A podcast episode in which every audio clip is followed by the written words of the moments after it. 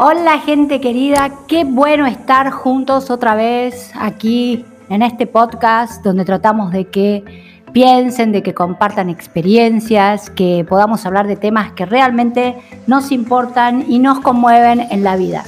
Estas eh, charlas van a ser con respecto a cómo eh, son nuestras conductas con el dinero que es un tema que me parece capital en este momento, que produce en la gente eh, mucho desconocimiento, hay mucha ignorancia sobre que eh, cuando manejamos el dinero hay patrones heredados de conducta, mecanismos de defensas, estructuras psíquicas que nos, eh, eh, nos obligan a manejar el dinero de una determinada manera sin que nosotros seamos para nada conscientes de este, de este tema. Entonces, siguiendo con las charlas que estamos teniendo, vamos a hablar del comprador compulsivo. El, primero que describe esto fue Freud cuando habla de la pulsión de muerte y una de las formas donde el psiquismo es totalmente inerte, es decir, no tiene ninguna fuerza, ninguna potencia contra el impulso, es justamente eh, en estos casos, donde una pulsión que tiene que ver, mucho que ver con la destrucción y con la falta de pensamiento nos obliga a actuar.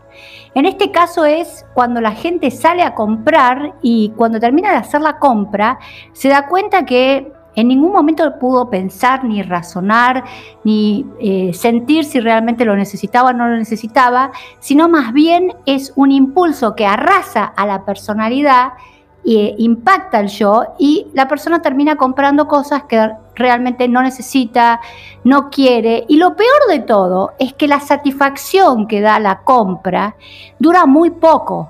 Por eso se llama compulsión repetitiva. Es decir, y esto lo podemos hablar de compras o de comida o de drogas o de eh, amantes o de parejas, relaciones. Es decir, ustedes pueden, en este caso vamos a hablar de dinero, pero en realidad el, que está sometido a una tendencia repetitiva es como si fuera un juguete del inconsciente, porque no tiene ninguna fuerza frente a este impulso que lo arrasa, lo y, lo termina destruyendo, porque fíjense, muchas veces uno hace compras que no puede terminar pagando. Entonces, esto es, una cosa realmente muy seria, ni hablemos cuando se habla de drogas que pueden matar a una persona. Entonces, eh, frente, eh, la, compulsión es un mecanismo de defensa, como les dije. Eh, para la metafísica es un mecanismo de defensa que tienen que ver con patrones mentales que funcionan como reaseguro de sufrimiento. Acuérdense que estamos leyendo un libro de Anacelis Castro, una gran metafísica argentina, que se llama Las conductas con el dinero.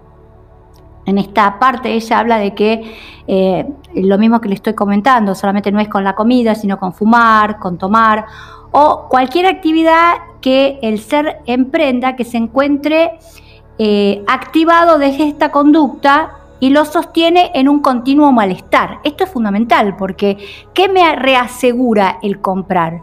Desde el psicoanálisis vamos a decir que un vacío una sensación muy profunda de abandono. Como hagan de cuenta como si ustedes tuvieran un agujero psíquico en el medio de la mente. Lo lleno con comida, con dinero, con compras, con personas. Esto va a decir el psicoanálisis. Son profundos vacíos psíquicos que lleno con eh, determinadas acciones. Acuérdense que la compulsión repetitiva tiene que ver con el accionar y es un accionar eh, automático. Uno no puede decir no lo voy a hacer. Eh, eh, la compulsión es más fuerte que uno. Entonces, eh, esto impone un continuo malestar, porque cuando uno se da cuenta de lo que compró y que no lo puede pagar, o se da cuenta que otra vez empezó a tomar o a tener una, amante que, lo único que le produce es sufrimiento porque a uno la deja, lo, que, lo que se asegura esta conducta es el sufrimiento, es el castigo, es el malestar. en un comienzo aparece como un autocastigo, pero luego se transforma en una autodestrucción si este mecanismo no se detiene. Y esto se ve muy bien en que si compramos mucho y no lo podemos pagar, podemos perder la casa. Y si tomamos mucho, bebemos mucho, tenemos droga, nos podemos matar. Es decir, es un, es un mecanismo muy complejo. El problema es que la gente cree que no, yo me merezco un regalo y lo hago para gratificarme. Esta es eh, la racionalización oculta Y acá también es muy importante que separemos, y para esto el psicoanálisis y la metafísica es espectacular, cuando realmente uno merece una gratificación porque ha trabajado mucho, porque tiene edad, porque eh, recibió un extra en el trabajo y merece comprarse lo que quiere. ¿Y cómo nos damos cuenta con, cuando eso lo hacemos desde la parte sana de la personalidad? Cuando esto no nos produce culpa, no nos produce eh, necesidad de castigo, no sufrimos por la compra, al contrario, eh, nos halagamos por hacernos esta compra. Acuérdense que para el humano, por la cultura que tenemos, es muy difícil aceptar regalos para uno. Es mucho más fácil que uno le dé un regalo a un hijo y que uno esté contenta con un regalo que le dio un hijo que con un regalo que, le da, que uno se da para uno mismo tenemos que saber también que acá hay un doble filo, porque al humano le cuesta mucho aceptar eh, eh, regalos, premios. Eh, hay gente que dice, no, a mí me encanta recibir regalos. Es poca la gente que, acepta regalos con mucha facilidad. A veces son también conductas compulsivas de querer sacarle al otro cosas. Por ejemplo, uno ve mucho en gente que vive de otro. Ahí no hay un disfrute por sacarle, es una necesidad de vivir de otro es muy importante que uno aprenda a hacerse regalos y disfrutar de los regalos.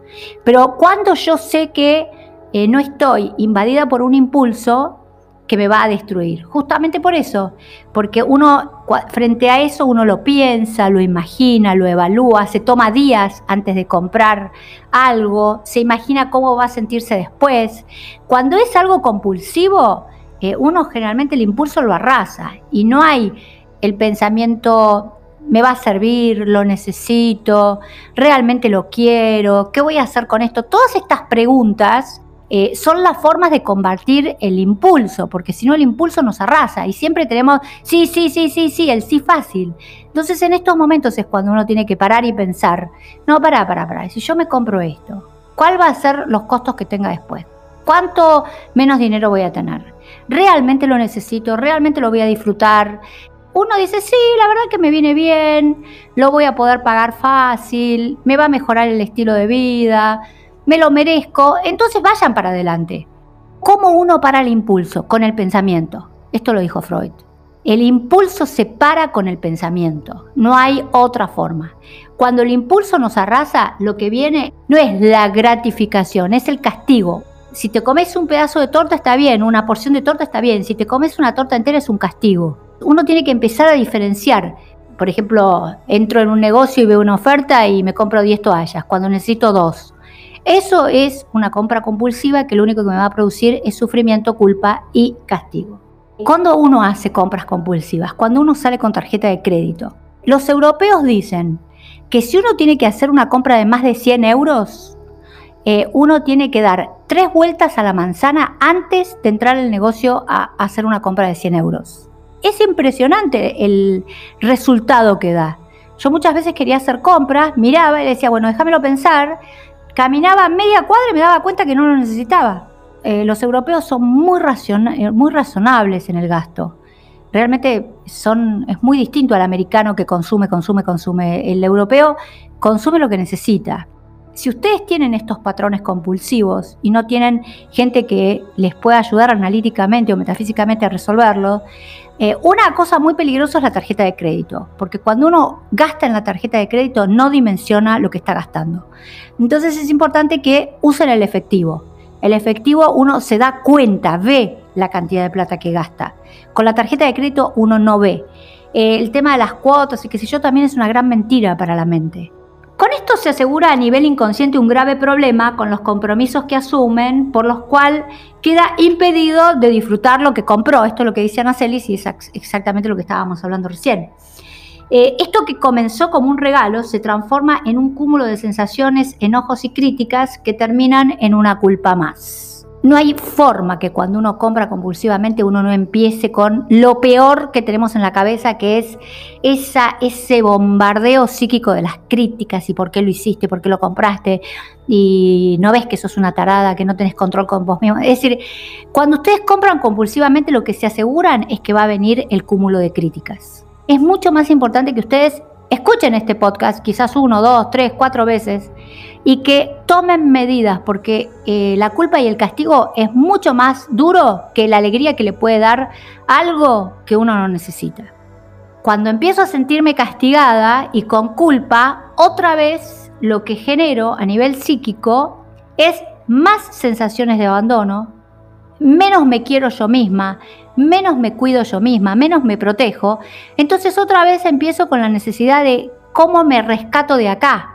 Yo tenía una paciente que atendí durante muchos años, una chica brillante, una de las mejores publicistas del mundo, súper famosa, multimillonaria, que no tenía pareja hacia, cuando me veo a mí, hacía tres años. Y cada vez que ella sentía eh, las necesidades de pareja y no conseguía pareja, salía y se hacía una compra increíble en el mall más importante de una ciudad importante europea. Y cuando venía a la casa se daba cuenta lo innecesario que era la compra. Se daba cuenta de que esto era una situación de angustia y castigo. Entonces, como era, eh, pasaban los días y, y la sensación de, angustia era tan grande, volvía a ir a los shoppings y comprarse ropa. La compulsión de ella era la ropa. Tenía tres cuartos llenos de ropa y no las usaba. Hasta que, bueno, empezó un tratamiento, anduvo bien, consiguió una pareja y la chica ahora, por suerte, está bárbara. Yo he visto mucho esto en la gente rica. El gastar compulsivamente me va a calmar. No, no te va a calmar, te va a empeorar. También en esto encontramos al jugador. Llegan a perder cosas que no solamente perjudican a él, sino lo perjudican a muchísimos. En el jugador esto es eh, muy, muy común. Lo que hay que tener eh, claro es que son conductas totalmente inconscientes, sino a, a, pesar de que uno sabe que esto está mal, pero como les dije antes, uno frente a la pulsión de muerte que describió Freud es absolutamente inoperante. Eh, los actos de este tipo tienen características de hábitos, funcionan como actos mecánicos involuntarios. La gente me dice, doctora, de repente me veo adentro del negocio comprando y cuando me di cuenta salí con el paquete. Es como si uno estuviera hipnotizado Dice, pero ¿cómo yo pude haber hecho esto? Porque son autos absolutamente inconscientes e involuntarios. Entonces, el primer trabajo es hacer consciente de estos hábitos. Esto que yo les digo, antes de comprar, caminen una cuadra. No salgan con tarjetas de crédito. Tengan el dinero en efectivo para que ustedes se den cuenta de la magnitud del gasto que van a hacer. Otro tema que ayuda mucho es, por ejemplo, si ustedes van a comprar algo y saben que que tienen esta, este patrón de conducta, lleven la plata justa para el gasto que tienen que hacer. La batalla es con ustedes, no es con el afuera, es con ustedes.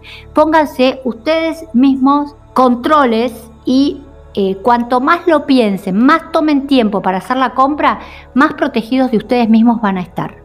Eh, lo mismo pasa con la comida, esto se ve mucho, yo trabajo mucho con adicciones en comida y uno también, uno tiene que comprarse la comida para una porción, porque si no se termina comiendo todo. Acuérdense que el dinero, el amor, la comida es exactamente lo mismo para el psiquismo.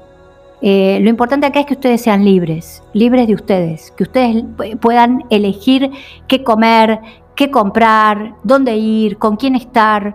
El problema de la compulsión del tipo que sea, es que nos quita la libertad. Entonces, lo que yo estoy tratando es que ustedes recuperen su libertad. Les vamos a dar algún ejercicio que podrían ser enumeren todas las cosas que nos hacen sentirnos culpables, por ejemplo, comprar, qué cosas en general compramos y nos hacen sentir culpables, y podemos sentirnos mal y trabajar qué, qué es lo que realmente necesito para este mes para vivir. Una de las cosas que ustedes pueden hacer es hacerse la lista de los gastos eh, que ustedes o de las cosas que realmente tienen que comprar. Ustedes están sometidos a, frente a un impulso inmanejable, entonces ustedes tienen que ser sus propios padres, su propio límite. Entonces yo tengo que decir, bueno, este mes yo necesito comprar esto, esto y esto. Otra cosa, no hay más dinero que para esto, esto, esto ahí van a empezar a, hacerse el hábito. Acuérdense que para la mente el hábito dura 21 días. En 21 días tenemos un hábito. Si ustedes durante 21 días escriben lo que necesiten y nada más que esto, comprar, ya sea en el almacén, en una tienda de negocios, en una ropa, en beber, en comer, durante 21 días ustedes escriben lo que necesito, el cerebro lo va a registrar como hábito y en tres meses esto a ustedes les va a salir sin dolor, sin sufrimiento y fácilmente. Perdónense por las cosas que no pueden corregir. Acá uno psicoanalíticamente trabaja mucho el perdón, trabaja mucho las identificaciones, con quién me identifico cuando yo salgo compulsivamente a comprar, qué vacíos tapo. Todo esto son las preguntas que yo les dejo para que ustedes se hagan. Nos vemos muy pronto. Un beso grande para todos.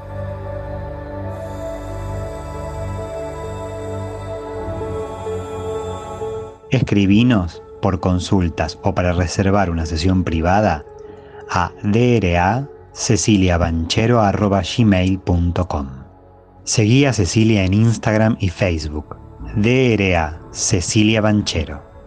y en la web draceciliabanchero.com. Escuchaste Yo Soy Abundante con Cecilia Banchero, tu espacio de libertad y abundancia.